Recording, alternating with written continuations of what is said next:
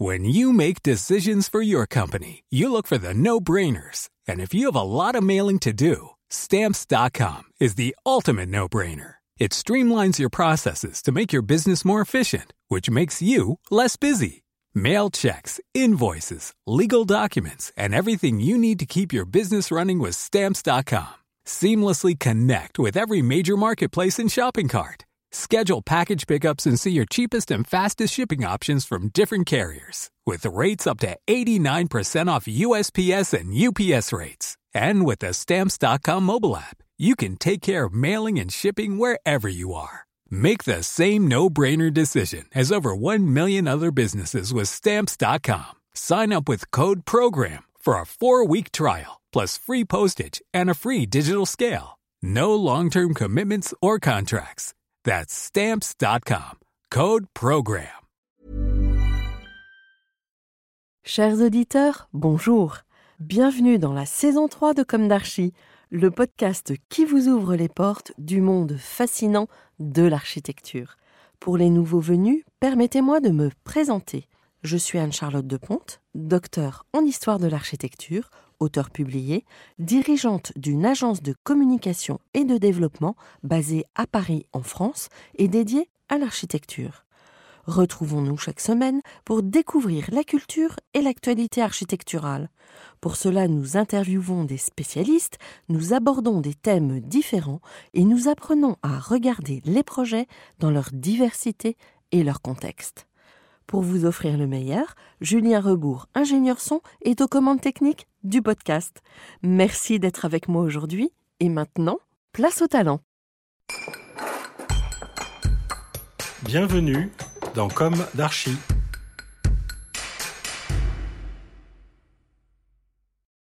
Chers auditeurs, ravi de vous retrouver aujourd'hui en compagnie d'Alexandre Danan. Bonjour. Bonjour Alexandre. Bienvenue dans Comme d'Archie. Merci beaucoup, merci de me recevoir. Moi, je vous en prie, avec plaisir. Vous êtes architecte d'intérieur et designer à la tête de Edo, votre agence créée en 2000. 2000. Edo ou European Design Office, c'est aussi la ville au Japon, c'est ça? Exactement. Ouais. Bon, je suis passionné de, de- Je connais bien le Japon, j'ai de la famille là-bas, j'y vais euh, souvent et je trouve que c'est un bol d'air frais euh, incroyable. Ouais. Donc vous êtes fasciné par le Japon. Ouais, en fait, je pense que toute ma génération, on a été euh, mal accès à cette, euh, cette culture. Euh, je pense qu'on peut l'adopter pour énormément de, d'éléments purs. Euh, si on va à l'essentiel. En même temps, ce qui est très beau au Japon, c'est que ils ont une connaissance de leur propre patrimoine et c'est vraiment ce qu'il faut faire ici aussi, en France et en Europe. Ouais. Donc, je cite, empreinte d'influences culturelles variées, votre œuvre se construit sur l'intégration savante de vocabulaire cohérent, alliant habilement élégance et esthétique toujours réinventée. Oui. De nature discrète, vous avez œuvré pour de prestigieux hôtels 4 et 5 étoiles en France, au Maroc Oui. et encore ailleurs dans, dans le Du monde. particulier euh, à Londres et euh. Et vous avez reçu sur ce type de programme le fameux MIPIM Award. Exactement. Bravo. Il n'y a pas très longtemps, on était ravis. On a eu, on a fait un petit hôtel rue du Pont Neuf qui a très bien marché parce qu'il était très cohérent, il était très honnête. Il était pas, c'était pas, il n'y avait pas une ambition incroyable. Il était juste de faire une hôtellerie euh, agréable. Il y avait un beau, un beau restaurant avec les restaurants. C'était très agréable euh, de faire ce, ce- ce chantier-là, mais on l'a fait de façon très très modeste et du coup ça a bien fonctionné. On a, on a évité d'avoir euh, trop de réflexes hôteliers, euh, ce qui est le danger dans notre profession. Ouais. Bon, vous allez nous en parler de ça. Alors, vous avez donc réalisé de nombreux projets privés aussi, c'est ce que Oui. vous venez de souligner. Oui, c'est une autre façon de travailler. On est à l'écoute du client, on est de, de façon, de- on est, c'est c'est une, une façon de travailler plus intime euh, où on rentre vraiment dans l'esprit et le fonctionnement de, de, de couple souvent. Euh, donc ça permet d'être euh, immensément modeste, se mettre en retrait, écouter, écouter, écouter. Bon, alors aujourd'hui, excellente transition, c'est de votre intimité avec votre discipline dont il s'agit. On va commencer par le début. Quel a été votre parcours? Quelle fut votre jeunesse? Où s'est ancrée votre envie d'architecture? Et quelles ont été vos études? En fait, j'ai grandi à Paris. Je suis arrivé à Paris euh, à l'âge de 4 ans euh, du Maroc. Euh, j'ai tout de suite dessiné. Très jeune, très jeune, très jeune. J'étais en fait assez à l'écart. J'avais des grandes sœurs. Donc je passais mon temps à, dessiner. Et, naturellement, cette profession m'a vraiment fasciné parce que en fait, j'étais beaucoup au, Louvre. J'ai eu des profs qui ont été formidables, qui m'ont initié à, beaucoup de à l'art, à la culture, à la culture générale. et naturellement, j'ai fait des études euh, dans ce sens. Après les ateliers SAF, j'ai fait Camondo, puis les SAT. Et voilà, c'était. Et ensuite, pour apprendre vraiment le travail, j'ai travaillé à la défense, dans les tours, pour des projets pour les banques. J'étais pas heureux. Euh, j'ai démissionné, je suis allé au Maroc, j'ai fait une. Vous êtes retour, vous avez eu besoin de retourner. Exactement, et, d'apprendre comment on monte un mur, comment on, construit les choses. Et c'était un très beau projet parce que c'était un projet de, de, mon, de, mon, concours. C'est une très belle villa issue dans les proportions contemporaines, mais du, du, du, temps de Philae sur le lac Ouarzazate, dans le désert, mais le vrai désert. C'était magnifique. Et je suis resté en fait 3-4 ans euh, là-bas, entre Marrakech et, et Ouarzazate. Ensuite, je suis revenu et je me suis mis dans l'hôtellerie. J'ai eu des opportunités. C'était. Donc, vous avez créé votre agence? Très jeune. Très, jeune. À quel âge? C'était il y a 20 ans. 20 ans. Bon, on va rester discret. J'avais 25, ouais, ouais j'avais 30 ans, moins de 30 ans. Moins de 30 ans. Ouais. Euh, donc très vite, on vous fait confiance on fait confiance et on fait confiance parce que j'ai. Euh, je pense que c'est grâce au dessin. Étonnamment, c'est la, façon la plus simple pour euh, les architectes d'intérieur, tous les architectes en fait, tous les créateurs, c'est de dessiner. Euh, je me rappelle, je m'étais inspiré beaucoup de, des dessins de Jean-Paul Goud à l'époque. Je, trouvais qu'il avait un trait de, crayon incroyable, Hugo Pratt, de, le dessin d'architecture qui est encore une, autre spécialité. Les, architectes japonais ont un trait de crayon incroyable. J'ai eu des bons profs aussi à Camando. Je me rappelle un, professeur qui s'appelait Berthet, qui était génial. Il est parti maintenant, mais il, nous a appris à vraiment dessiner. Il avait travaillé jeune avec Giacometti, etc. j'ai eu des profs, j'ai eu des profs, des, vrais profs. Il y en a encore plein, hein, mais euh, j'ai eu la chance d'avoir des bons profs. Bon, chouette. Alors, l'une de mes questions récurrentes dans Comme d'Archie, qui arrive assez tôt dans l'émission, est-ce qu'aujourd'hui vous avez le sentiment d'avoir accompli ce que vous imaginiez quand vous êtes sorti diplômé de, de votre école ah, C'est dernière une bonne question. Ça, c'est très perso. Est-ce qu'on a réussi? Euh, Non, il me manque euh, encore. Euh, j'aurais pas espéré ça. donc c'est génial, mais il m'en faut encore plus. Je pense que Oui, mais c'est aujourd'hui que vous dites ça. Ouais, c'est aujourd'hui. Je pense que j'aurais été. Qu'est-ce qui vous manque? Un, vrai projet très libre, très très libre, très très libre avec beaucoup de contraintes étonnamment, mais, mais, euh, mais je suis prêt maintenant. Je ne l'étais pas. Maintenant, j'ai 51 ans. Je pense que les profs, il y avait un, prof génial qui s'appelait Sacha Ketov, qui lui aussi parti, qui était génial et qui nous disait que on pouvait être euh, architecte car on commençait à maîtriser à 45 ans. Il fallait au moins ce temps-là après les études pour comprendre parce qu'il y a tellement de choses à raconter, tellement de choses à écouter, tellement de corps d'état à comprendre qu'il faut, il faut du temps. Maintenant, je suis prêt. Je l'étais pas. J'ai entendu ça aussi dans mon enfance. Mmh. architecte à 40 ans. Mmh. C'est ça, hein. il y a mmh. trop de, Alors, j'ai quand même l'impression qu'aujourd'hui, ça s'est accéléré quand même.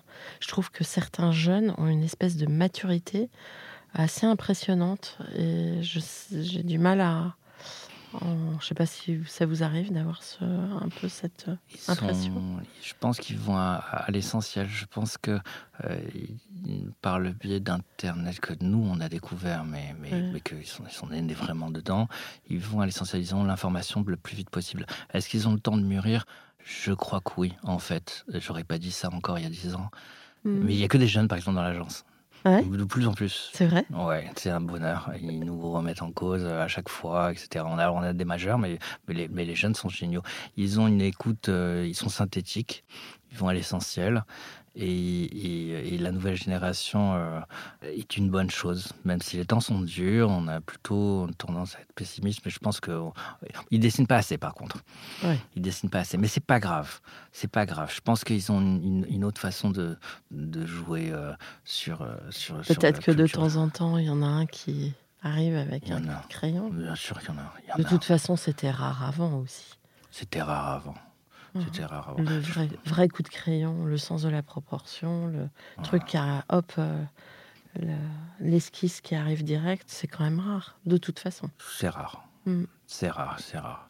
Mais ils ont un goût euh, incroyable. En fait, comme ils sont le plus libres que nous, parce qu'on avait des, quand même des carcans où on était très cadré au niveau culture générale, etc. On était très scolaire, entre guillemets. C'est pas vraiment ça, mais c'est un peu ça. Ils ont, en fait, leur manque de culture générale, des fois, arrive à... à- à- Ça les décomplexe. Ouais, et c'est pas mal. Et en fait, on revient à quelque chose de naturel. Mm. Donc, j'ai pas, j'ai- pas peur de ça, au contraire. Ils- Mm. Du coup, ils retombent sur leurs pieds sur des choses. C'est Mm. le renouveau, c'est pas mal. C'est bien. Mais peut-être qu'aussi la confrontation avec euh, notre génération est, est bien aussi pour eux, parce que ça les quelque part, c'est un cadre. Ça, C'est ça les cadres. On apprend euh, respectivement à, travailler ensemble. Mais la meilleure, euh, la meilleure école, c'est le chantier.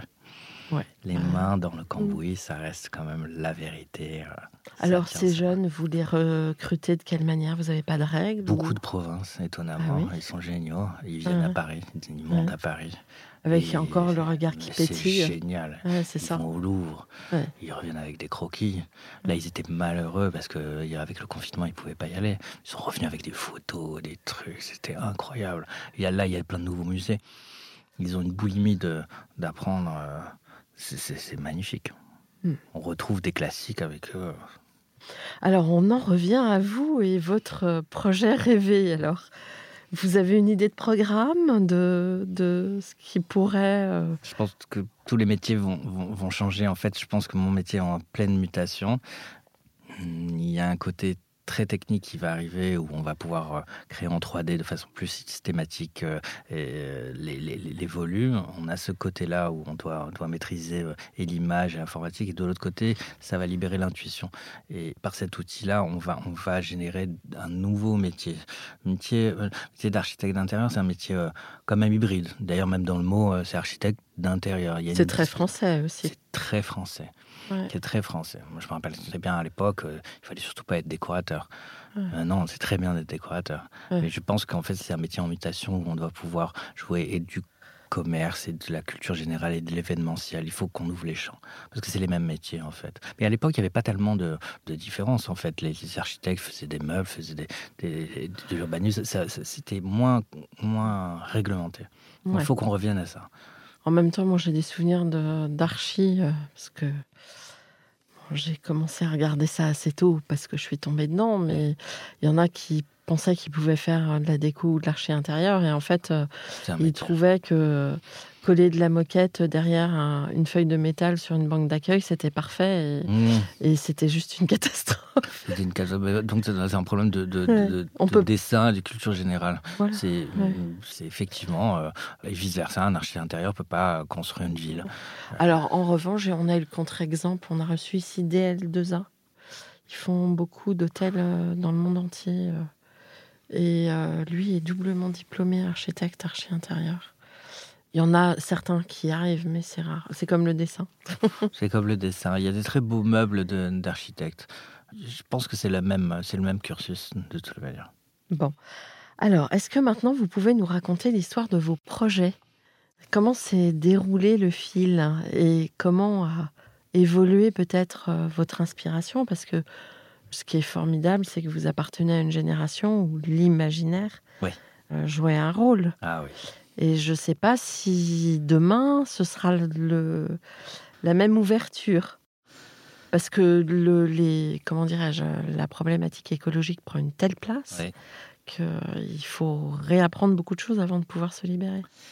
On, on- on avait des cours de sociologie en- et je pense qu'il faut être toujours collé à, à la société parce que notre travail ne veut dire, n'a de sens que dans un contexte particulier. Là, on est dans des périodes, euh, surtout là maintenant avant les, avant les élections, tout le monde se chauffe, tout le monde a des certitudes, etc. C'est très intéressant d'être un peu en retrait, d'observer ce qui se passe.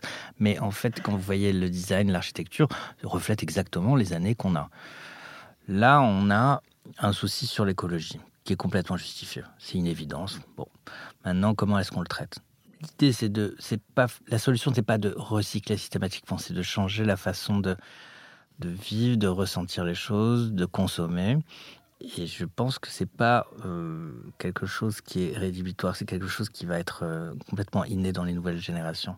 C'est pas une couleur politique, c'est une, c'est simplement une sensibilité.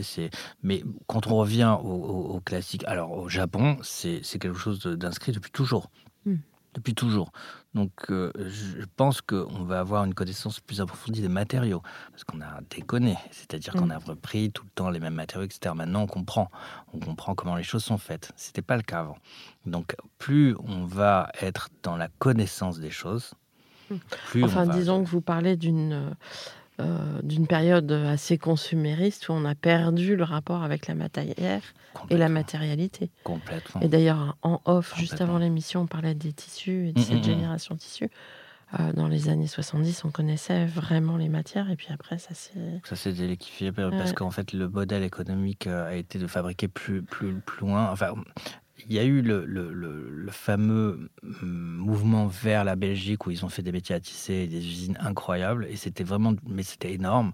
C'est très beau ce qu'ils font encore. Ils ont gardé un métier à tisser, euh, même informatique, mais il y a la même histoire, etc. Mais c'est vrai qu'à un moment donné, au niveau du textile et de la mode, on a construit en Asie énormément. On a, on a fait pas fabriquer en, Asie c'est pas les mêmes, c'est pas du tout la même façon de faire.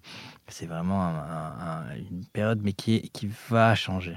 C'est Ouais. évident qu'il va changer. On est dans une période très trouble qui va porter ses fruits bientôt. Là, on est dans le creux de la vague, mais c'est, je suis très confiant.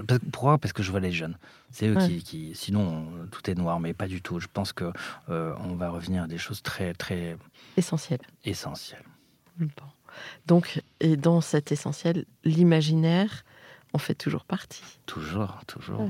Alors, vos projets, parce que là, je vous ai emmené un peu ailleurs.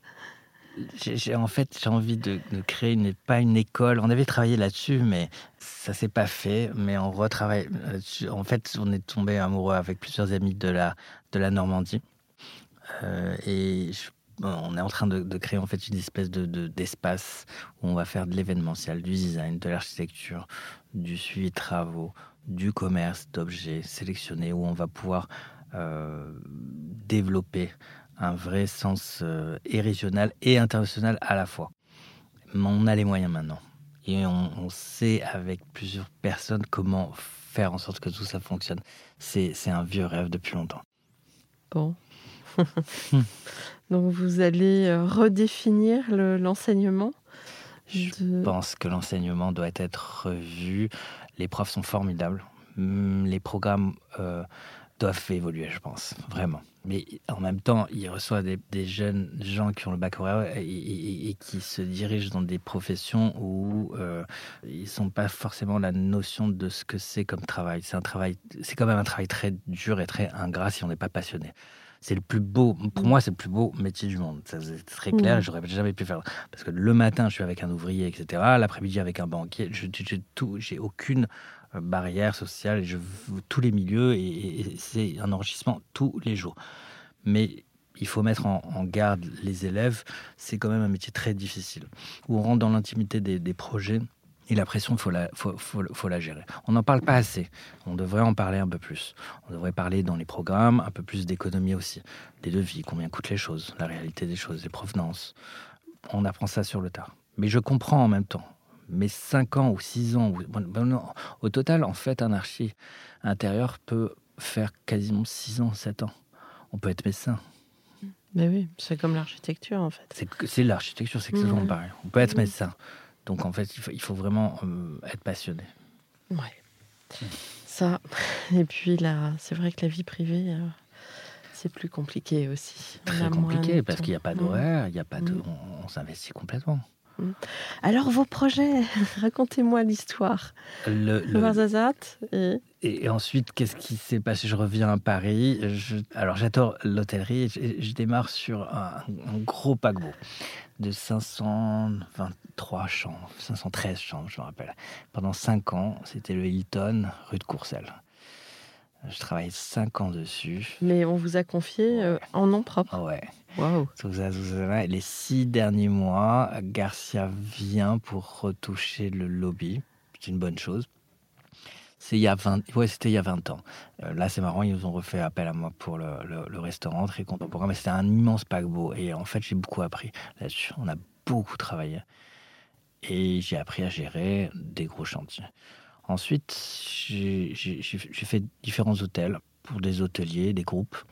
C'était fascinant. Ce qui était intéressant, c'était le bouche à oreille. Et quand je travaillais en fait pour les parents, et il y a 5-6 ans, je travaille pour les enfants. C'est une marque de confiance qui est géniale. Ça, c'est génial. Mm. Et, l'hôtellerie, c'est formidable parce qu'il y a tous les sujets. Il y a toute la, restauration, l'hébergement, l'accueil, le professionnalisme. C'est fascinant. Et puis, on voit beaucoup de monde. Mm. Mais les demeures privées aussi Les demeures privées, c'est génial. C'est de mieux en mieux parce que, en fait, on a, comme il n'y a plus de stock, entre guillemets, de quoi que ce soit, tout est sur mesure. Donc du coup, on peut vraiment, n'importe quel sujet, ça devient du sur-mesure. Une cuisine, une salle de bain, euh, tout est, euh, sujet à création. D'accord. Donc en fait, euh, vous êtes en train de nous dire que le Covid a épuisé les stocks des éditeurs. Ouais. Et que vous maintenant, pour pouvoir euh, répondre à la demande, vous dessinez vous-même le, on dessine. le mobilier On dessine au maximum et on dessine en fonction maintenant de la provenance et de la pénurie du matériel. C'est-à-dire, je vais pas dessiner, on peut dessiner même des parquets maintenant. Il y a une grande pénurie de bois. Là, encore ce matin, on était avec dans une, des entrepôts. On nous disait ça, on peut, ça, on peut pas. Cette essence de bois, oui. Ouais, pourquoi? On n'a plus de, de, de métaux le cuivre, le placo, on a eu du mal. Le médium, c'est compliqué. C'est compliqué. C'est compliqué. Donc, du coup, euh, en anticipant, on va prévoir des chantiers en fonction des arrivages qui vont arriver. Donc, mmh. c'est une vraie connaissance un peu économique. Mmh. Mais c'est fascinant. Pourquoi il n'y a plus de bois en France? C'est un truc de dingue. Mmh. Oui, alors qu'on a une forêt très magnifique et que depuis en fait Pompidou, à chaque fois qu'on a, on replante trois arbres à chaque fois qu'on en prend un. Mm. Donc tout le matériel, tout le bois qui vient de Pologne va maintenant directement en Chine et ils font du parquet qui revient. Alors je dis pas que c'est pas bien, etc. Mais au bout d'un moment, il faut revenir à des, à des essentiels où, on, se, on se bloque. Euh, avant le confinement, je me rappellerai toujours, on était une semaine avant, on avait euh, commandé des liseuses pour un hôtel, il y en avait euh, 300, il y en avait beaucoup. Et l'hôtelier regarde et il dit mais, mais, sur Internet, il y a ça, et ce produit-là qui est à peu près pareil. Euh, bon, c'est les normes européennes, mais c'est fabriqué en Chine, il y a une économie de temps. C'était vraiment pas beaucoup. Euh, vraiment pas beaucoup. Annuler la commande, passer la commande là-bas, c'est quand même mieux. Et on le fait. C'est les fameux réflexes qu'on ne veut plus mhm. avoir. Et on le fait, on annule la commande et on reçoit tous les appareils en, avion. On est très loin de l'économie de. Mhm. Bah oui. Et on le fera plus. On le fera plus, c'est plus possible. En effet, aujourd'hui, on en parle. Et on n'a pas envie, en fait, on n'a plus envie. Oui, voilà, c'est ça. C'est surtout ça. Je m'interroge pas mal sur euh, ce que va induire cette euh, nécessité de travailler en circuit court, de sur, euh, sur la production. C'est indispensable. oui, c'est indispensable. Pour moi, c'est indispensable. Donc il n'y aura plus de caprices. C'est beau les caprices, mais les caprices du 18e. En fait, c'est des caprices régionaux. C'est bien. Sur la bouffe, il y a plein de, plein de trucs sur la nourriture, sur les, sur les parfums. Il y a plein de. En fait, c'est, c'est assez marrant que vous en parliez parce que les caprices, c'est du domaine du, du, plaisir pur. Et les caprices, euh, en fait, ça fait partie vraiment de la culture française. C'est très important. Et pour pouvoir faire des caprices, bah, il faut maîtriser, faut maîtriser d'où, ça vient. C'est dans notre métier, en fait, est-ce que c'est un métier utile? C'est un truc, c'est intéressant. Je vous parlais de médecin. Pourquoi? Parce que mon père était médecin. Mmh. Et je lui dis que je vais être, euh, je vais être architecte d'intérieur. Il me regarde, il me dit mais euh, c'est pas un métier. Et je lui en veux, je lui en veux, je lui en veux. comment il a pu me dire ça? Mais c'est ma passion. Mais comment il me comprend? Pas Et euh, il décède quelques jours après. on reste sur ce truc-là. Et je me dis j'aurais dû parler avec lui, j'aurais dû parler. Et au bout de 15 ans, je me suis dit c'est lui qui avait raison. C'est-à-dire que c'est ce que je dis à l'agence. C'est-à-dire que c'est pas un métier, c'est une passion. C'est-à-dire que c'est au-delà du métier. Si vous prenez ça comme un métier, vous allez vous planter. Vous n'allez pas être heureux. Vous n'allez pas être à votre place. Et l'archi intérieur est très important parce que c'est le bien-être des gens. Et ça, c'est vraiment important. Oui, bien sûr. Alors, vous parliez du Hilton. Vous avez un projet emblématique ou des projets emblématiques? Non, en fait, c'est plus une. C'est plus des rencontres. C'est plus l'humain qui, qui m'intéresse. Plus ça va, plus je reste à ma place d'archi intérieur. C'est-à-dire qu'en fait, j'écoute, c'est le, c'est le client qui fait le projet. Il n'y a pas de bon projet sans un client euh, investi. Ce n'est pas possible. Mm. Et ça, c'est maintenant, c'est ça qui m'intéresse. Vous euh, disiez que votre équipe est composée d'une dizaine de personnes, Ouais. Euh, des jeunes, Des jeunes, beaucoup de jeunes filles. Beaucoup de jeunes filles. Est-ce qu'elles ont des spécialités ou c'est vraiment Non, je veux pas qu'elles en aient. Ouais. C'est justement c'est une petite boîte. C'est ce que je leur euh, dis. Je leur dis au bout de trois ans, vous allez pouvoir être autonome. Ouais. Donc vous allez tout faire. Vous allez faire la conception, le suivi, les, les parties créatives, les parties ennuyeuses, dites ennuyeuses, alors qu'il y a tout dedans. Quand vous étudiez un devis, il y a vraiment le projet et la réalité de- du projet. Et vous pouvez tout faire. Après, vous pouvez être euh, autonome. Le fait d'être autonome, vous allez dessiner autrement quand vous avez fait du chantier. Vous savez exactement ce que c'est qu'un mur de parpaing, de carottes plates, de placo. C'est pas pareil. Et ça donne pas pareil. C'est pas la même épaisseur. Mais n'a pas le même son. Ça n'a rien à voir. Mhm. Et là, au bout d'un moment, ils commencent à comprendre. Un parquet ou un. C'est très important. Et du coup, le dessin, quand elles ont fait du chantier, leur dessin évolue, évolue, évolue. Et vous alors, vous êtes au contact du client? Oui, beaucoup? Beaucoup. Énorme, tout le temps, en fait, c'est mon plaisir. et vous faites euh, un peu la navette entre vos équipes et le client? Je fais la navette, mais beaucoup accompagné. Ouais, Je cloisonne pas. L'idée, c'est de ne pas cloisonner. Euh, Donc, du coup, euh, les formations se font vite. Je dois les former. Moi, j'ai été formé, j'ai eu la chance d'être formé, donc je forme aussi. Ouais. Et puis, Mhm. c'est bien pour moi. Et puis, je suis étonné. Des fois, il y a des projets où, où ils me disent euh, non. Et ce qui est assez intéressant, c'est que quand les jeunes arrivent, en fait, ils commencent généralement par un stage. Et puis, on fait une espèce de sélection comme ça. Ça fit, ça fit pas. Et quand ça fit, ils commencent. à CD, CDD, CDI, etc. Et, et au début, ils sont très timides. Généralement, c'est une- plus une qualité. Ça veut dire qu'ils se rendent compte qu'ils ne connaissent pas grand-chose. Et au bout de trois ans, c'est eux qui, qui vous engueulent. c'est vrai, c'est c'est vrai. Et sur le chantier, ils sont. Ils sont... Mais on les, on- ils, ils se développent d'un coup. En trois ans, c'est génial. C'est de l'intensif, mais ils sont autonomes. Vous, avez, vous venez de livrer Maison Mère. Vous pouvez nous parler de ce projet qui est un peu particulier, je crois. Ouais, c'est une belle cassure dans ma, dans ma carrière, entre guillemets, parce que, en fait, j'ai, on a viré tous les réflexes euh, habituels d'hôtellerie qu'on connaissait euh, par cœur, Qui était? Qui était euh, d'avoir à chaque question. En gros, il y, y a à peu près 1000 questions sur un chantier d'un hôtel. Il faut répondre à peu près, on a compté ça, on a il y a 1000 questions. Et sur les 1000 questions, l'originalité de l'hôtel se porte sur 300 questions. Et en fait, euh, on allait faire un énième euh, bel hôtel. Mais il y a eu le confinement, on a posé les crayons, l'ordinateur, et on a commencé à se parler énormément. Et on a refait tout le projet, tout le projet, tout le projet. Et on n'avait que ça à faire. Et c'est génial parce que on s'est rendu compte que nos appartements, on ne pouvait pas sortir, ils sont devenus nos, nos villes. Donc euh, la rue, bah, c'était le couloir, euh, la maison, c'était la chambre, le restaurant, c'était la cuisine, le salon, c'était la- l'agora, et on était dans, dans cet ordre-là. Et ce qui a été incroyable, c'est qu'on a vécu et on s'est rendu compte que nos appartements fonctionnaient pas, on n'avait pas fait attention. Du coup, il y a plein de gens qui, ont retravaillé là-dessus, et, les traitements des glissements de territoire, de terrain, de fonction, on l'a mise en œuvre dans Maison Mère. Dans Maison Mère, en fait, vous allez voir, il y a des glissements de revêtement de, constamment et toujours en diagonale. Les moquettes sont toujours en diagonale. Il y a plein de détails qu'on a vus et on a pris le temps de dessiner tout et de faire des croquis, de faire des réunions et des réunions et des réunions, en ayant une, une certaine inquiétude de, de l'avenir, parce qu'on ne savait pas où on allait. Les, les premiers jours, bon, on a oublié. Enfin, on a oublié. Moi, j'ai pas oublié, mais c'était des, des rues vides. On a tous eu peur. Quoi. Mm. Et on se disait, mais on travaille dans le tourisme. Quand est-ce que qu'est-ce qu'on va faire? Et au bout d'un moment, à force de parler, on, est- on, on avait la notion de, de, de ce qu'on faisait. C'est pas mal d'avoir eu le temps. Oui. Je pense que ça redéfinit beaucoup de choses. Ça a fini tout. Parce que ça a été douloureux. Il y a eu beaucoup, de... enfin beaucoup de personnes sont...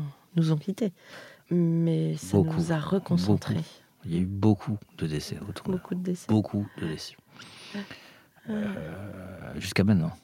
Oui, on n'en est pas Euh, complètement sorti. On n'en est pas sorti. Mm. On a appris. Je pense qu'il faut encore qu'on apprenne. On n'a pas encore assez de recul. Mais il s'est passé quelque chose. Je pense que ça va apporter des bonnes choses, étonnamment. Dans le sens où on va remettre. euh, Certaines pendules à l'heure. ouais, ouais, c'est très important. On va revenir à des, à des.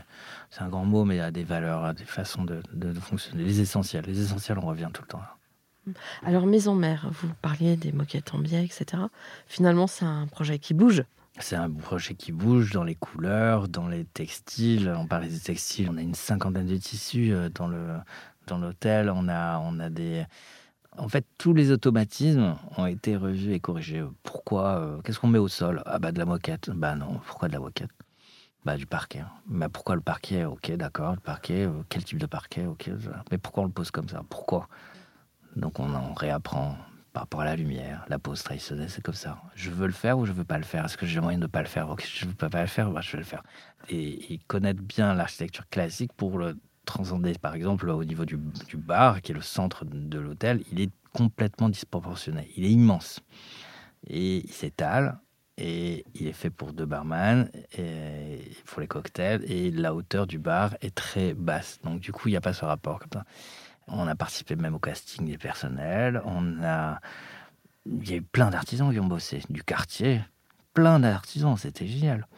Il n'y a pas une chose où on ne s'est pas posé la question. Donc, en fait, euh, vous redéfinissez le projet lors du premier confinement. Oui. Et le chantier est démarquant. Il avait déjà démarré. Ah, Ah ouais, ah oui. c'est ça. Sinon, jamais on aurait fait ce, ce- ce Ouais. projet. C'était trop dangereux. En fait, le propriétaire avait démarré ça euh, trois mois avant. On était loin d'imaginer ça. Et sinon, il l'aurait pas fait. Économiquement, c'était pas viable. Mm. Malheureux a dû tenir euh, les banques, les tout, tout ce qui nous a batailler, suivis. batailler. Il a bataillé, et le personnel. Mais c'était super. Après, on a redémarré au quart de tour. Bon. Est-ce que vous voulez parler d'un projet privé? Là, en fait, on s'occupe d'un showroom euh, Invisible Collection, qui est un- qui est une très très belle marque de diffuseur de meubles à Londres. C'est un très beau lieu dans une espèce de- de- d'usine désaffectée, bien située, mais c'est une, usine et on- en fait on refait tout. On refait tout euh, pour présenter justement des meubles et on travaille énormément avec euh, Floss Architectural par exemple, qui font des études de lumière incroyables. On a des, des artisans locaux et c'est intéressant de, de travailler avec, avec des Anglais. C'est intéressant. Et à ces temps-ci, on travaille beaucoup là-dessus. Bon. Si nous parlions tissu, étoffe, Ouais, trame, ouais. qu'est-ce que vous auriez envie de faire euh, surgir? On, avait commencé un projet qui était justement l'hôtel du Pont Neuf où on a eu le MIPIM. On s'était inspiré euh, de cristaux pour tous les rideaux. Et en fait, tous les rideaux étaient emballés. On, peut le voir encore dans l'hôtel. Et en fait, Christo descendait dans un hôtel euh, à côté euh, quand il avait emballé le Pont Neuf. Et on s'était inspiré de ça. Et c'était hyper intéressant. On avait travaillé avec une, une société Eurolitex qui avait travaillé en fait le textile pour faire en sorte que les chambres étaient emballées comme ça. Et du coup, c'était très difficile de gérer la lumière et les plis et, et- et- tout le côté de l'occultation et, le rendu. Et, au niveau du son, c'était super intéressant dans les, dans, les chambres. Et là, en fait, c'était il y a, je sais pas, 5-6 ans. Et, quand je vois l'Arc de Triomphe, je me suis approché. Et en fait, c'est très drôle parce que le, le- le tissu est argenté. Mais, mais quand on est loin, on a l'impression que c'est un vrai dessin en 3D. Et je me dis que euh, euh, les plis, pour avoir fait ça de façon très modeste dans une chambre, pour donner un rythme, je me suis dit, mais c'est un travail de dingue. Mais on se rend pas compte, ce n'est pas de l'emballage, c'est vraiment incroyable comme travaux. Et le textile, c'est très beau parce qu'en fait, ils ont pris un textile euh, technique qui est bleu et argenté en même temps, mais ça se voit pas. Mais le rendu est c'est génial. Et donc, c'est un travail sur la lumière qui est exceptionnel. C'est un vrai travail. Et le textile euh, euh, permet de refaire découvrir les volumes. Hmm. J'adore le textile, c'est quelque chose d'important. Je voudrais que ça revienne un petit peu plus. Ah ouais, ouais, ouais, ouais, je pense que maintenant on a la maîtrise des fibres, euh, que ce soit les, bah, dans l'hôtellerie les non-feux. Mm. Avant on était très limité, maintenant on arrive à faire ça euh, comme, comme euh, on arrive à avoir toutes les teintes qu'on veut. Je pense qu'il y, a des travaux en informatique, dans les métiers à tisser euh, euh, électroniques. C'est incroyable comment on revient à des jacquards avec des, textiles euh, intéressants. Les textiles techniques, c'est quelque chose de dingue. Maintenant, en fait, on peut faire un hôtel complètement blanc. Je ne dis pas qu'il faut le faire, mais on, sait le faire maintenant. Ça peut être, c'est quand même des avancées incroyables. Mm y compris la maîtrise du, des moquettes aussi, ça a été un... Parce que la fibre, maintenant, on, sait la maîtriser. Pour nos auditeurs, le blanc, ça peut jaunir, alors que maintenant, on les stabilise. On stabilise au niveau de, ouais, des salissures aussi, au niveau de, la texture elle-même. C'est ce que je disais l'autre fois. En fait, en fait, le textile et les couleurs doivent être euh, appris en même temps que l'éclairage. C'est le mm. même sujet. Et puis alors le tissu, euh, ça... Ça se recycle. Mais ça se recycle. Ça doit se recycler. Parce qu'on est un grand consommateur de textile. En ameublement et en vêtements. Mhm. Quelles sont vos lectures euh, favorites en ce moment? Ah, Ce temps-ci, euh, c'est Camus. Camus? Oui. Il y a vraiment tout. Et plus je lis, plus je trouve que c'est pas du tout un écrivain de classe de terminale. Je pense qu'il y a vraiment tout, surtout maintenant. C'est compliqué, hein, en fait. Il faut relire et relire et relire. C'est très dense. Mais c'est un personnage euh, très entier qui, qui, je pense que toutes nos questions euh, actuelles sont là, y compris dans la, nature, son rapport euh, au corps et à la, et lumière et au, sens des choses. C'est quelque chose qui, qui, est une aide de tous les jours. comment imaginez-vous le monde qui arrive là, les 10-20 prochaines années? Pas formidable. Je pense que pour les 10-20 ans qui vont arriver, ça va être euh, assez difficile. On est en gestation. Je pense que ça va démarrer sur un, truc formidable plus tard. Mais je pense que on a une période de transition qui doit se faire et, et, et je pense que ceux qui auront entre guillemets raison, ça sera ceux qui seront euh, écouter et, ne pas euh, céder à toutes les modes, euh, ni idéologiques ni esthétiques. Il faut faire rester sortir du consumérisme. C'est très important. Je pense mm. qu'il faut revenir à des bases, euh, que ce soit en philosophie, en littérature. Il faut relire Camus. Je pense qu'il y a un peu tout. Il y a vraiment tout. Mm. Mais c'est pas facile. C'est pas facile. Quel conseil donneriez-vous aux étudiants en architecture aujourd'hui? D'aller, de, sortir, d'aller voir des, musées. La culture générale, en fait, on a la chance d'être en France. Il y a tellement tout. Il y a tellement tout. Je dis pas qu'il y a que tout. qu'en France, vous allez à Rome, vous allez partout. Mais Paris, c'est, c'est juste magnifique. C'est une mine d'or inépuisable. Un mot de la fin? Pour conclure, je pense qu'il faut aller à, l'essentiel et se remettre en, en, cause. C'est pas des, phrases en l'air. C'est-à-dire qu'en fait, euh, il y a un âge pour être très professionnel et un âge pour euh, l'être euh, au minimum. Mm. Tout en faisant très attention aux clients, qui est la finalité. Mais, mais je pense que maintenant, on est. On... Oui, vous avez une bonne équipe qui a été formée, avec laquelle vous pouvez déléguer. Donc, vous pouvez peut-être aller davantage euh, vers le plaisir dont on parlait au début. C'est très important le plaisir. Là, en fait, je suis dans une phase où, où, il y a une espèce de remise en cause qui est très bonne. C'est une évolution, c'est pas vraiment une remise en cause, mais vous me parliez des éléments, des, endroits. Moi, en fait, j'ai travaillé dans des endroits incroyables, avec des histoires incroyables. Quand j'ai refait le Normandie, c'est un paquebot qui est magnifique, l'hôtel Normandie euh, du groupe Barrière ou, ou, euh, de Dinard ou euh, du Majestic à Cannes, c'est des hôtels historiques. Il y a eu tellement de choses qui se sont, passées. J'ai beaucoup aimé travailler dessus. Je, pense que, que, maintenant, en fait, à 51 ans, je, ma façon de, travailler est différente. Elle est. Qu'est-ce qui a changé? Je veux, j'ai plus le temps, en fait j'ai la notion du temps. La notion du temps et... Euh, Votre temporalité s'accélère Ouais, très vite. Je le vois. Ah. Je l'ai senti euh, rapidement par les pas forcément les décès, mais, mais, mais je sens même dans mon corps qu'il il, faut aller à, plus à ah l'essentiel. Donc j'ai accumulé, accumulé beaucoup de choses. Maintenant, il faut que je transmette et que je, je fasse les choses. Ça arrive. Ça arrive. bon, enfin, vous avez encore. Euh, j'ai du temps j'espère. Oui, en plus avec la maturité, euh, je crois, de belles années de création devant vous. J'espère, ouais, j'espère. C'est vraiment un oxygène. Les projets reviennent Oui, il y en a plein. Il y en a beaucoup. Un gros? Hmm, non, il y en a plusieurs. C'est en gestation, il y en a plusieurs. Et les gros sont pas les plus intéressants. Non, parce que vous parliez du Normandie, donc. euh, Oui, c'était c'est- génial. C'était C'est génial. quand parce même que- emblématique, ça. Ah ouais, on a, moi je me rappelle, Edinard, c'était génial. Il y, avait, il y avait tous les endroits où Churchill s'était baladé.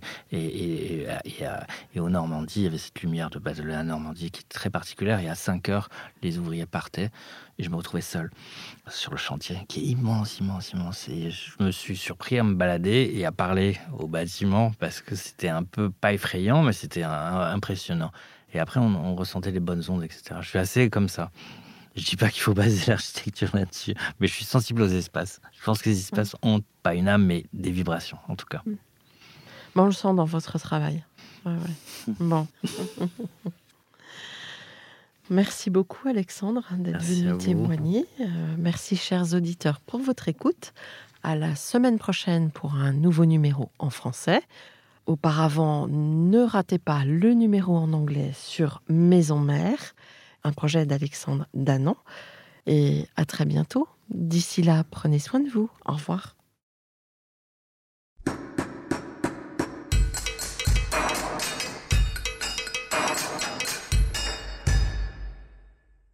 Chers auditeurs, merci pour votre écoute.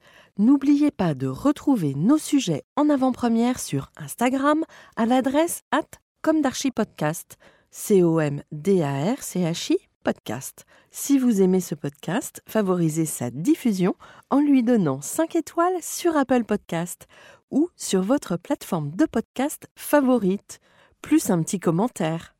Et surtout, abonnez-vous pour écouter tous nos épisodes gratuitement. À bientôt et d'ici là, prenez soin de vous.